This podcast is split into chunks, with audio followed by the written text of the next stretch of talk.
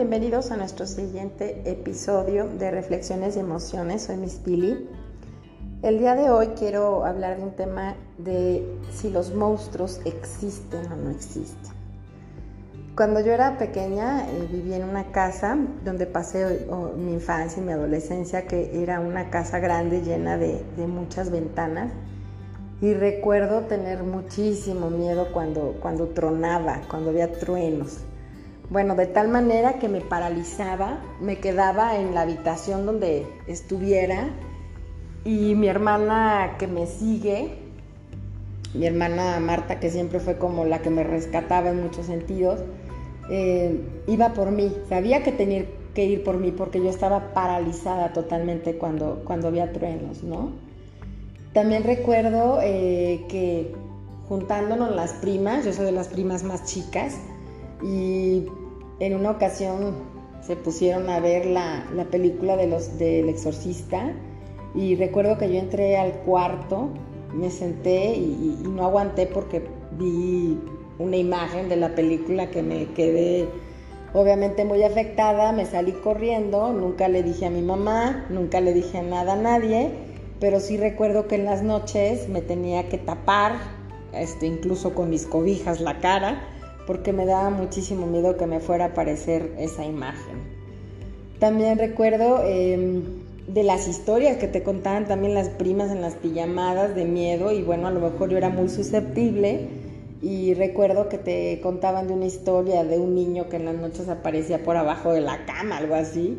Y también recuerdo que, que yo me dormía, me envolvía en la sábana, y trataba de que ninguna de mis partes, ni mi mano, ni mis pies, ni ninguna extremidad saliera de mi, de mi cama porque me daba mucho miedo que aparentemente este niño te, te jalara, ¿no? También recuerdo eh, que donde vivía hay muchos árboles, entonces hay unos animalitos que, que, que, suenan así como... y un primo me decía, eh, mira, es alguien que está en el árbol y te está llamando. Bueno, yo corría y corría y me iba a mi cuarto paralizada y bueno, todos estos miedos que creo que en parte son normales en la infancia y con la convivencia de los primos, etcétera, pues eran los miedos que a mí me, paralizaban cuando, cuando era niña, ¿no? Fui creciendo, fueron desvaneciéndose esos miedos a través ya, bueno, de un pensamiento mucho más racional y, y vas creciendo y dándote cuenta que, que, pues no existen los fantasmas, ni los monstruos, ni todas esas cosas terroríficas que vemos en, en las películas, ¿no? Pero nos damos cuenta que de otra manera en la vida adulta sí existen otro tipos de monstruos y yo creo que son aquellos que pueden vivir en nuestro interior y que a lo mejor les podemos llamar emociones desagradables. No me gusta llamarlas emociones negativas porque creo que todas las emociones nos aportan algo. Pero este tipo de emociones desagradables sí vaya que pueden ser monstruos, paralizarnos y que si no sabemos descifrar un poquito para qué están ahí, pues nos va a pasar como en la infancia, justo quedarnos con un monstruo gigante que sentimos que, que nos persigue. Y uno de esos monstruos creo que, por ejemplo, podemos empezar por el miedo.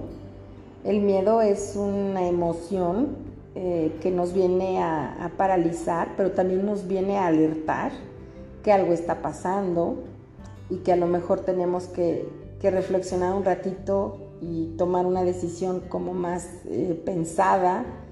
Y pues el miedo sí, el miedo nos, nos advierte algo, ¿no? El, miedo podría ser un monstruo desagradable, pero a la vez nos está advirtiendo que, algo puede estar externa o internamente eh, asustándonos y que le tenemos que prestar atención. Otro monstruo, por ejemplo, es la tristeza. Solo que ese monstruo es lento, apático, ese monstruo nos hace sentir con la energía baja, nos hace sentir que que no queremos estar con los demás, que, nos alejamos de las personas, que no queremos incluso ruido.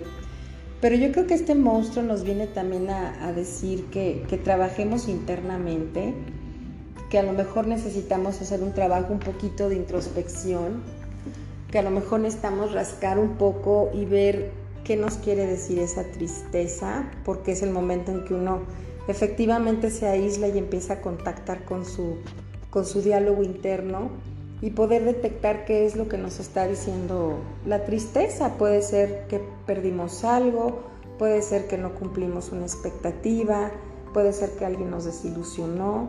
Y bueno, la tristeza creo que también, aunque es muy incómoda, nos, nos viene a decir algo y nos viene a, a enseñar algo.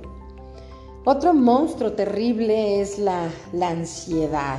Es que nada más que ese monstruo nos pone inquietos, inatentos, irritables, eh, con ganas como de correr y, y, no podemos pensar con claridad, incluso a veces podemos manejar esa ansiedad con una hiperactividad.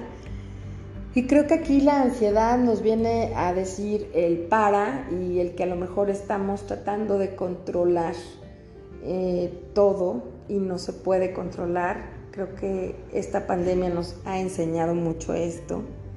También la ansiedad nos puede estar diciendo que estamos a lo mejor pensando mucho en el futuro y que estamos alejándonos del aquí y el ahora.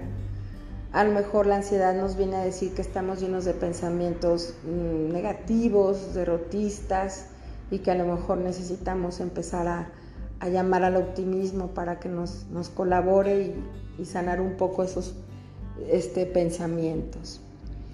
Otra, por ejemplo, otro monstruo que a lo mejor puede aparecer en nosotros es la culpa, ¿no? La culpa nos hace sentir fatal, la culpa nos hace sentir que somos nada, que somos lo peor, nos este, invalidamos completamente. La culpa nos viene a hacer sentir que, que, que hicimos algo muy incorrecto y que no se puede a lo mejor reparar, ¿no? Y bueno, la culpa es correcta, es buena en, cierta proporción, porque efectivamente nos viene a confrontar con, ciertos actos o decisiones o palabras que a lo mejor dañaron o que tomamos una mala decisión, el, que a lo mejor simple y sencillamente cometimos un error o nos dejamos llevar por un arrebato y la culpa sí es castigadora, pero también yo creo que nos viene a decir como, como vamos a analizar qué pasó, vamos a reflexionar qué pasó, dimensionarlo y a lo mejor tenemos que empezar a usar la palabra perdón o a lo mejor si me equivoqué, soy humana, o sea, frases suaves que nos dejen como dejar de, que nos dejen, perdón, eh, ver con mayor este, facilidad la situación y dejar de estar nada más culpándonos, porque pues estar culpándonos y culpándonos no nos sirve para tomar ni decisiones ni tener ningún tipo de, aprendizaje. Otro, por ejemplo, sería otro monstruo, la envidia, ¿no? cuando crees que el otro tiene lo que tú no tienes, cuando crees que el otro es más exitoso que tú, cuando crees que el otro tiene una vida mejor que la tuya. Y bueno, esta emoción creo que la vivimos desde muy pequeños, es totalmente humana y natural. El problema es que a lo mejor estamos ahorita viviendo un mundo donde hay tanta información y tanta comparación y que esa información no es totalmente cierta. Por ejemplo, un Facebook, donde vemos, este, o Instagram, donde vemos las semi-realidades de los demás y depositamos en ellas eh, como ellos sí son felices, ellos sí tienen, ellos sí pueden y nos dejamos llevar, insisto, por estas semi-realidades, ¿no? ¿Qué nos viene a decir la envidia? Pues sí se siente feo. Por supuesto que esta envidia nos incomoda, nos hace sentir como, ¿por qué el otro tiene más que yo? ¿Por qué el otro tiene algo que yo no tengo?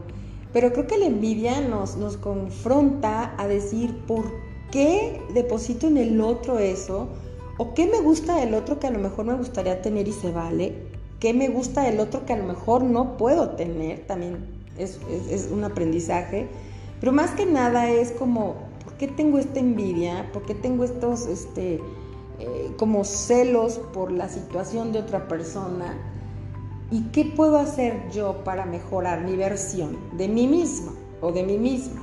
A los niños les pasa hasta en un proyecto muy sencillo, llegan a casa y te dicen, mamá, la maqueta o la cartulina o el proyecto de fulanito estaba increíble, mamá. O sea, está bien. Y la comparación no es mala en el sentido que, que puedes aprender para mejorar tú mismo, pero a la vez, qué bueno que otros hagan también un trabajo bueno.